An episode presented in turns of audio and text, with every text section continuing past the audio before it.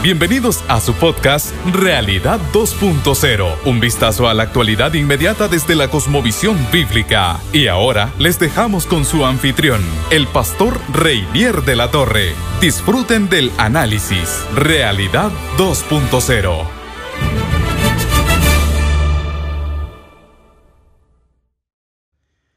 Bueno, qué alegría. Sea una vez más bienvenido a nuestro podcast Realidad 2.0 eh, como decía en la presentación, soy el pastor Reinier de la Torre y estoy muy feliz, muy contento de compartir con usted en este tiempo de reflexión acerca de la realidad inmediata, el contexto inmediato que nos rodea. Eh, en el podcast pasado estuvimos hablando acerca de, de lo que es cosmovisión, ¿verdad? El concepto de cosmovisión. Creímos que era importante eh, presentar este concepto toda vez que la descripción de nuestro, de nuestro espacio, de nuestro podcast, no solamente es análisis de la realidad, sino análisis de la realidad desde la perspectiva de la visión bíblica de la vida, desde la cosmovisión cristiana. Así que eh, estamos hablando un poquito acerca de lo que era cosmovisión, pero al hacerlo al final le mencionaba un detalle que me pareció importante y no quise pasarlo por alto, de que el cristianismo es una cosmovisión, pero no solamente es una cosmovisión, es la cosmovisión la más completa, ¿verdad? La, que es escandalosamente superior al resto de las cosmovisiones propuestas en este mundo eh, para explicar, explicar la realidad que nos rodea. ¿Y por qué digo esto? ¿Por qué digo que es la, más completa? Bueno, hay, hay, hay, muchas razones, hay varias razones que es importante que, usted y yo las sepamos. Una de ellas, sin duda alguna, es la, la solidez, déjeme decirle, la solidez. De eso vamos a estar hablando en esta, eh, en, este, en este espacio de la escandalosa superioridad de la cosmovisión cristiana en, en relación, con relación a aquellas otras posibilidades u opciones de explicación de la realidad que existen a nuestro alrededor. La cosmovisión cristiana tiene una solidez tremenda. Solamente debemos pensar una cosa. La cosmovisión cristiana está basada en lo que, en lo que los creyentes entendemos como revelación, como revelación de Dios la revelación bíblica. Y si usted va a la Biblia, se da cuenta de que con la Biblia ocurre una cosa interesante, muy interesante, no sé si usted lo había notado. Y es que la Biblia es la única fuente en toda la historia de la humanidad que pretende hacer un registro absoluto, total de la historia del ser humano y de la historia de todo lo que existe. El registro bíblico comienza cuando no existía nada y termina hablando de la consumación de todas las cosas. O sea, el final de todas las cosas. Eh, ninguna otra fuente en el mundo, ningún otro libro, ninguna otra fuente de información posible tiene un registro tan amplio. Hay muchas, muchas fuentes en el mundo que hablan de muchos aspectos de la vida, que hablan de muchos aspectos del ser humano, pero ninguno tiene ni siquiera la intención, ninguno de ellos ni siquiera se arroja ese, esa intención, ese derecho de hablar en sentido general de todo lo que explica, de explicar todo lo que existe, desde el principio, principio, desde el mismo inicio, desde cero, hasta el final de todos los tiempos. Solo la Biblia habla así, ¿verdad? Solo la Biblia tiene esa, esa visión amplia amplia, no solamente del ser humano, vuelvo y repito, sino de, toda, de todo lo que existe, de toda la realidad. ¿verdad? Así que, eh, sin duda alguna, eso, eso pone a la Biblia, pone a la Biblia en una posición eh, bien interesante, bien interesante con respecto a cualquier otra autoridad o supuesta autoridad que tenga como propósito desentrañar, ¿verdad? Los misterios de la vida y, decir exactamente eh, la naturaleza de todo lo que existe y de dónde venimos y quiénes somos y qué hacemos y cuál es el propósito. O sea, la Biblia ahí está en una posición mm, sumamente ventajosa, diríamos así, mínimamente sumamente ventajosa con respecto al resto de las, de las, eh, de las fuentes de este mundo. Lo segundo que me llama la atención no solamente la solidez, sino también la exactitud. Y aquí es interesante que, nos detengamos un momentico eh, eh, en este aspecto, porque este aspecto también es asombroso, la exactitud. Eh, la Biblia habla cosas que coinciden exactamente con la realidad empírica, verificable, que tenemos nosotros delante de nuestros ojos. O sea, cuando uno lee el registro bíblico, cuando uno lee lo que la Biblia dice acerca de de la, vida del ser humano, de las condiciones en que estamos, de la historia, de lo que pudiera suceder, de las características del mundo, de la sociedad, nos damos cuenta que coincide exactamente con todo lo que nuestros ojos pueden apreciar. O sea, hay una correlación, diríamos, entre, entre el relato bíblico, donde descansa nuestra cosmovisión, y la realidad diríamos que ahí mismo en el ser humano. O sea, es una cosa interesante. Mucha gente puede, puede tener ideas diferentes con respecto a lo, a lo, que es el ser humano. Yo recuerdo hace un tiempo atrás estaba eh, leyendo un poquito acerca de ello y me llamaron la atención dos citas que alguien mencionaba. Una de ellas es de, Ingrid Newkirk, perdón, presidenta de, la, de una asociación que se llama Las Personas para el, para el Tratamiento o el Trato Ético de los Animales, PETA, muy famosa tiene varios millones de, miembros esa organización. Eh, su objetivo es, por, supuesto, el, tratamiento ético de los animales, como dice su, nombre. Pero esta, esta, señora decía, una rata es un puerco, un perro, un chico, o sea, un niño. O sea, básicamente es lo mismo. Fíjese qué, qué visión eh, tan degradada al ser humano, ¿verdad? Tan diferente a lo que normalmente se tenía del ser humano. Y también me llamó la atención la, cita de, alguien llamado Penty Lincola, no conozco, un activista francés del Partido Verde, dice que en algún momento dijo que le, producía más simpatía las especies de insectos en extinción que los niños que mueren de hambre en África son dos visiones muy parecidas, dos visiones bien pesimistas, bien, bien oscuras del ser humano. Lo que nos hace, lo que nos hace pensar, ¿verdad? Lo que nos hace pensar eh, cuán, cuán difícil es definir realmente qué cosa es un ser humano, porque a la misma vez que existen opiniones como esta, existen opiniones tan diferente a esta que subliman al ser humano y que dicen que es una criatura eh, eh, brillante y que sencillamente, eh, bueno, tienen una opinión realmente alta, muy, muy, muy, muy alta del ser humano. es difícil definir exactamente qué cosa es el ser humano. Sin embargo, cuando uno va a la Biblia, para la Biblia no es para nada difícil. La Biblia es muy exacta en su descripción. ¿Qué cosa es el ser humano? Por lo menos el ser humano, tal y como lo conocemos hoy en día, pues es el resultado de dos importantes, diríamos, eventos, ¿verdad? Que lo definen.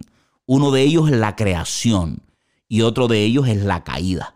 Ninguno de esos dos eventos por separado explican totalmente qué cosa es el ser humano actual, tal y como lo conocemos.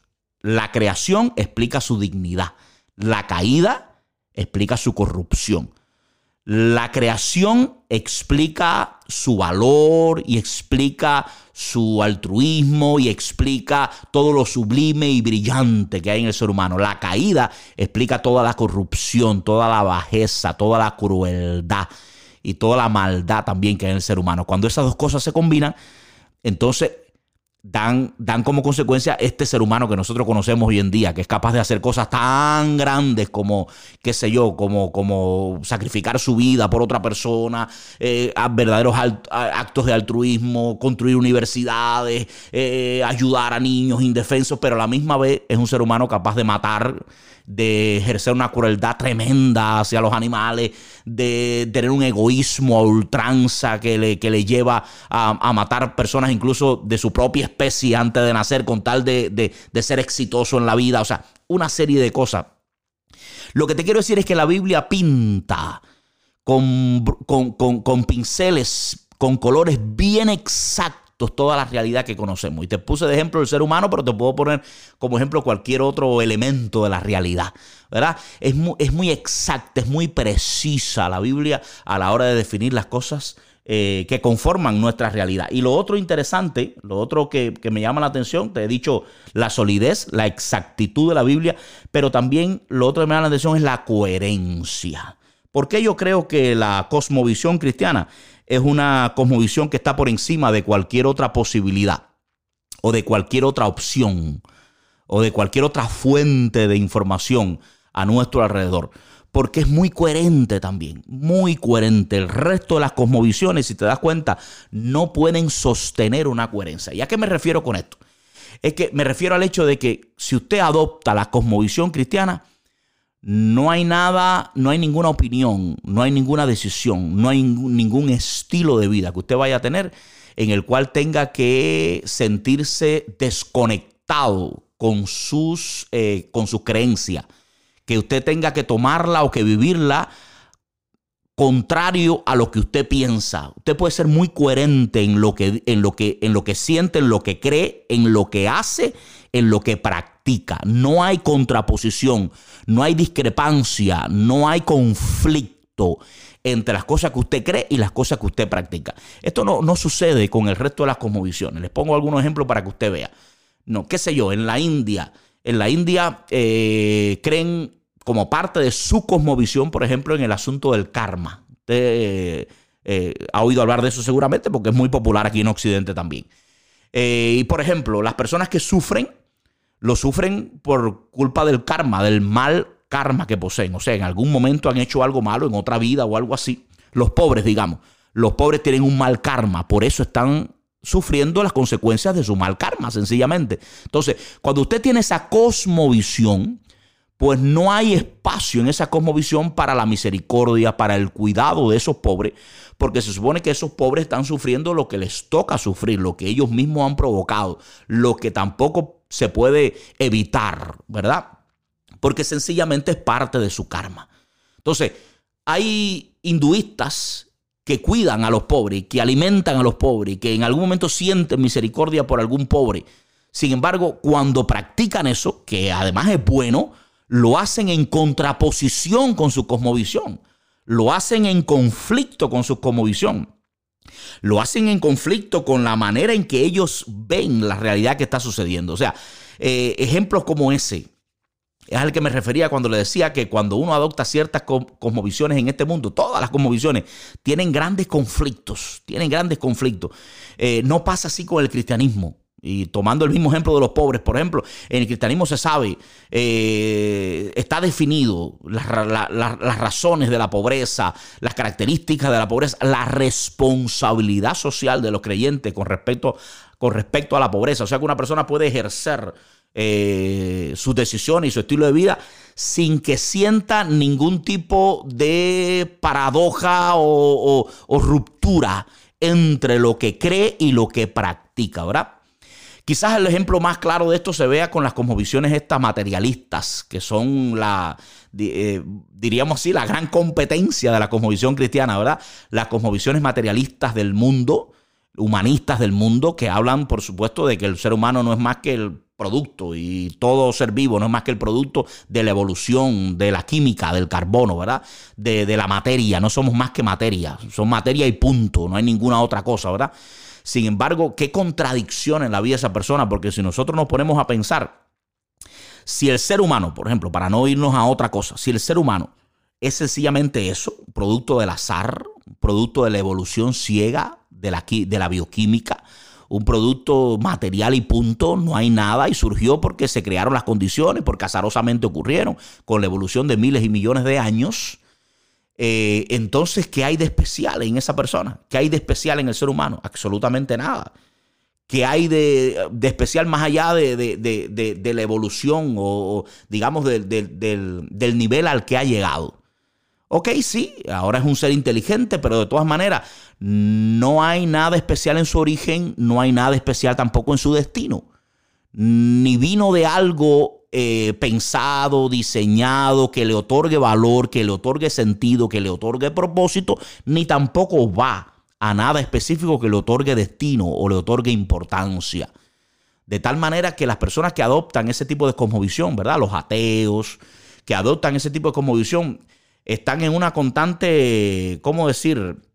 En un constante conflicto entre lo que creen y lo que practican, porque si la persona eh, si el ser humano es el producto de eso, entonces no hay, no hay mayor valor en el ser humano. O sea, no hay ningún, eh, no hay por qué cuidarlo, no hay por qué darle un tratamiento especial. incluso matar a esa persona tampoco sería un grave problema, igual que mueren los animales. No somos animales, no somos animales. Y en los animales no ocurre incluso hasta esa competencia, ¿cómo le llamaba Darwin a ello? La selección natural de las especies, ¿verdad? El más fuerte eh, domina al más débil, lo mata en función de su beneficio personal. Bueno, si somos animales, pues básicamente es, es porque, porque déjeme decir, la selección natural no estaría conectada con la inteligencia. Al, contrario, la inteligencia sería un arma más a usar en esa selección natural. La selección natural está, está eh, eh, conectada con la esencia, con el valor, ¿verdad? Somos animales somos personas sencillamente que están al azar, pues no hay ningún problema con eliminar a los más débiles o no hay ningún problema con eliminar al contrario, ¿verdad? Eh, para, su, para la eh, supervivencia. No hay ningún espacio, no hay ninguna razón realmente de peso para, para los derechos humanos, para, la, para, tú sabes, darle un tratamiento al ser humano eh, más allá del, del, valor que tiene cualquier otro animal, cualquier otra especie en nuestro mundo. Entonces, todas las cosmovisiones tienen ese tipo de conflictos, atraen ese tipo de conflictos, ¿verdad? Excepto eh, la cosmovisión cristiana que, que, es muy, muy coherente en las cosas que plantea, ¿verdad? Se sabe cuál es el origen y a raíz de ese origen entonces se plantea la dignidad, el valor, la esencia del ser humano.